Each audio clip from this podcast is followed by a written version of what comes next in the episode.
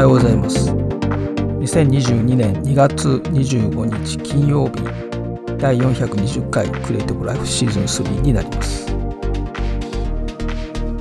えー、ウクライナ情勢のニュースが次々と入ってきていますけれどもまあこれ以上ね広がらなければいいですけれどもとても心配ですが、えー、IGN の昨日の記事でストリートファイター6のロゴが Adobe ストックの画像を加工したものではないかと噂されるということですが、えー、これは Adobe ストックの中にあるロゴデザインを加工してですね、えー、このストリートファイター6のロゴが作られたんではないかということが、まあ、Twitter で、えー、結構盛り上がっていて、まあ、それを取り上げたというニュースですけれども、まあ、商用利用は認められていますのでね、ライセンスは取得しているのであれば、問題はないかと思うんですが、実はですね、このフランスの SF コンベンション、まあ、SF コネクションというイベントでもですね、えー、この同じロゴが、アドビストックのこの同じロゴのデザインが、えー、加工されて使われていたということもありますし、まあ、規約上はね、あの、なんか問題なさそうなんですけれども、まあ、ストリートファイターという非常にメジャーなゲームでもあるということで、それでこの IGN がですね、えこのロゴデザインの作者に、え連絡を取ってるんですけれども、え作者が言うにはですね、え独占権をカプコンに売却して、え販売を取りやめようとしているよということを、まあ、明かしたっていうことで、まあ、まだ交渉中ということですね。そもそもカプコンから何も公式なものが出ておりませんので、えー、この Adobe ストックを使ったかどうかもですね、まだわからないわけですが、まあ、非常に似ておりますけれどもね、まあでも別にそれをね、加工して使うことのそのライセンスは取得してるわけですから、まあということで、えー、これはあのまだ噂話ということではありますけれども、ツイッターで非常に盛り上がっていたので、まあストリートファイターはね、非常にあの人気のゲームなので、えー、そういうことで、まあ、広まったということですね。で、Adobe ストック、昨年の段階でですね、2億5000万点以上のアセットがあります。もっとですから増えてると思いますけれども、で、やっぱりあの検索、まあ、Adobe ストックの中で検索をして、上位に出てくるものがよく使われるんですね、やっぱり。これはもう普通普通のね、Google 検索なんかでも同じですけれども、やっぱり上位に出てくるものがね、よく使われます。でバナー広告などを見てましてもやっぱり同じ写真がね結構使われてますね。検索して上の方に出てくるの中のとてもいい写真っていうのをやっぱ選んでるので、えー、同じ写真がいろんなところで使われてるということがあります。で実はあの Adobe ストックの絞り込みの検索のところにはですね AI の機能が使われてます。Adobe 先生の技術が使われておりまして使用頻度の低い順に表示するということもできるようになってます。使用頻度の低い順というフィルターがあるんですけども、そこのですね、まだ発見されていないコンテンツというところをチェックしますと、まだ誰にも使われていないアセットっていうのが表示されるという、そういう絞り込みができますので、まあですからあれでしょうね。写真なんか使う場合はこのまだ発見されていないコンテンツっていうところをちょっとチェックしてですね。でできればまだ使われてないコンテンツ。まあいずれはねその被るんでしょうけれどもまあ少なくともね最初の使う時の段階で、えー、他の会社がね使っていないものを使うということはそれはそれでね非常にあのメリットありますので是非ね使ってみてほしいと思います。はい、IT メディアニュースの昨日の記事で、えメタがユニバーサル翻訳などメタバース構築に向けた AI プロジェクトを紹介ということで、えメタがですね、23日、えー、これはアメリカの時間ですね。えっ、ー、とですね、えー、Building for Metaverse with AI ということで、まあ、AI によるメタバース構築と題するオンラインプレゼンテーションを公開したということですね。これ動画で見れるようになってるんですけれども、まあ、メタバース構築のために必要なさまざまな AI のプロジェクトというのを、まあ、紹介をしています。で、いろいろあるんですが、私が一番興味を持ったプロジェクトは、やはり翻訳ですね。まあ、英語を介さずに、ま、数百の言語間で、えー、直接翻訳ができるという AI モデルを構築しているということで2つありまして、えー、学習データが少なくてもその AI が学習あらゆる言語を学習できるというですね、 No Language Left Behind というプロジェクトがあります。そしてもう一つはリアルタイム音声翻訳のシステムですね。ユニバーサルスピーチトランスレーターというプロジェクト。この2つのプロジェクトは非常に、えー、興味があります。え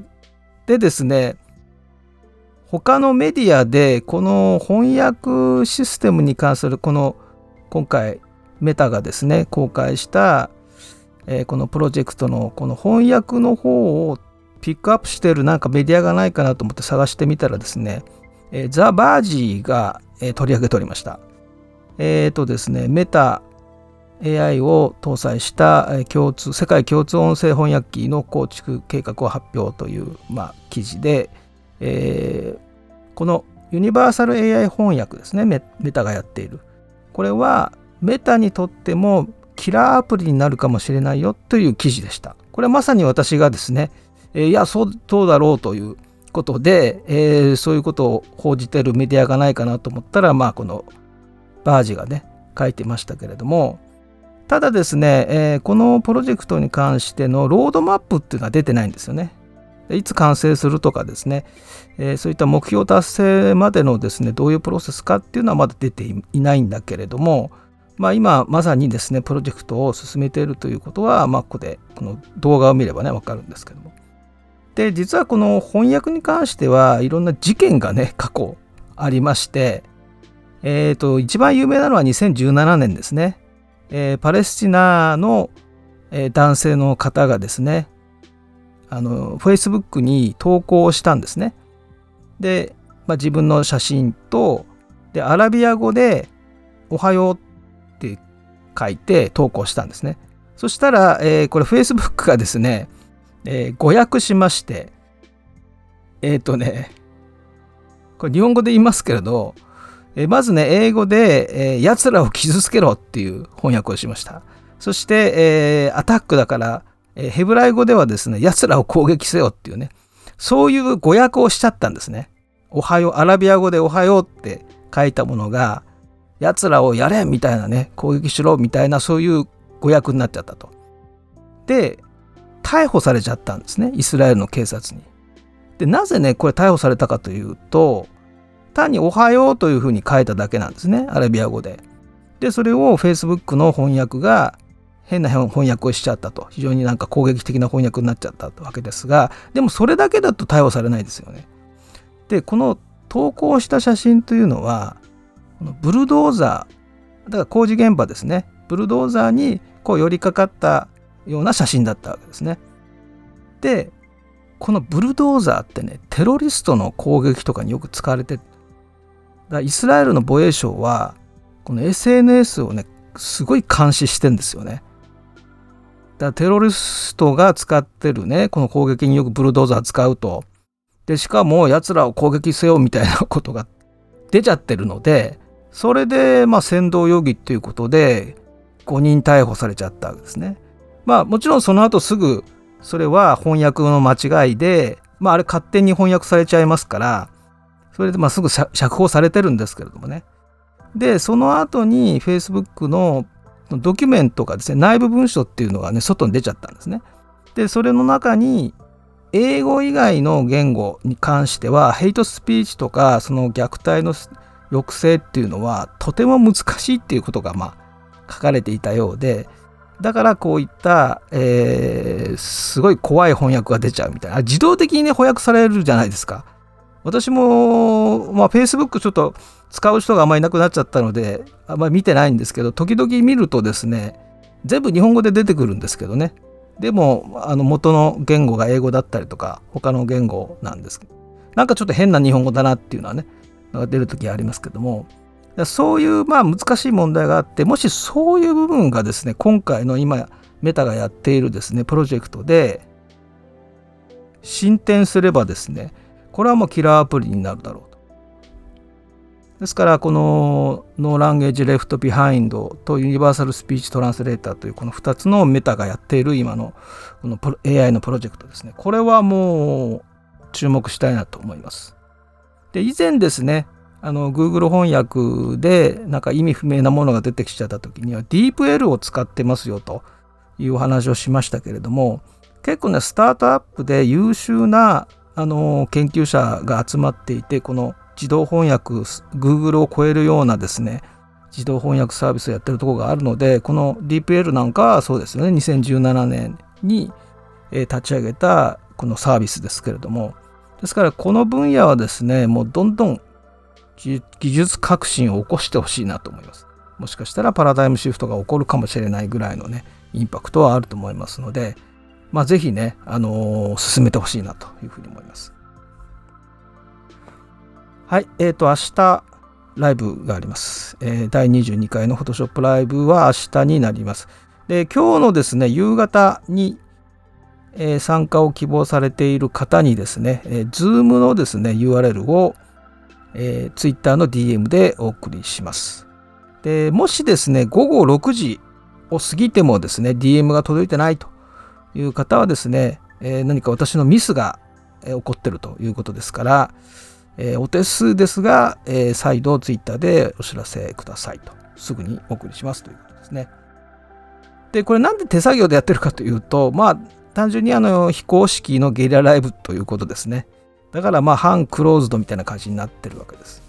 で完全なね、非公開のクローズドじゃなくてオープンなんですけれども、まあこういうマニアック路線でね、しかも非公式でやっておりますので、まあこんな感じであの進んでるという感じですけども。で、えー、第20回 Photoshop ライブの内容は色彩と光の仕組みということで、えー、3回シリーズ、これね、4回シリーズにちょっとなりそうな感じですけれども、えー、第2回目の、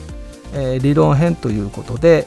えあとですね、インサイド Photoshop という、まあ、4月からのですね、まあ、新しい取り組み、えこれに関してちょっとお知らせをしたいと思います。そして、えまたあのこのポッドキャストのリスナー向けのですね、え企画ということで、えクーポン10個ねクーポンを出していて、まあ、いろんなところでこのクーポンを使っていきたいと思いますけれどもちょっとインサイドフォトショップ絡みでですね、えまた新しい微妙の方に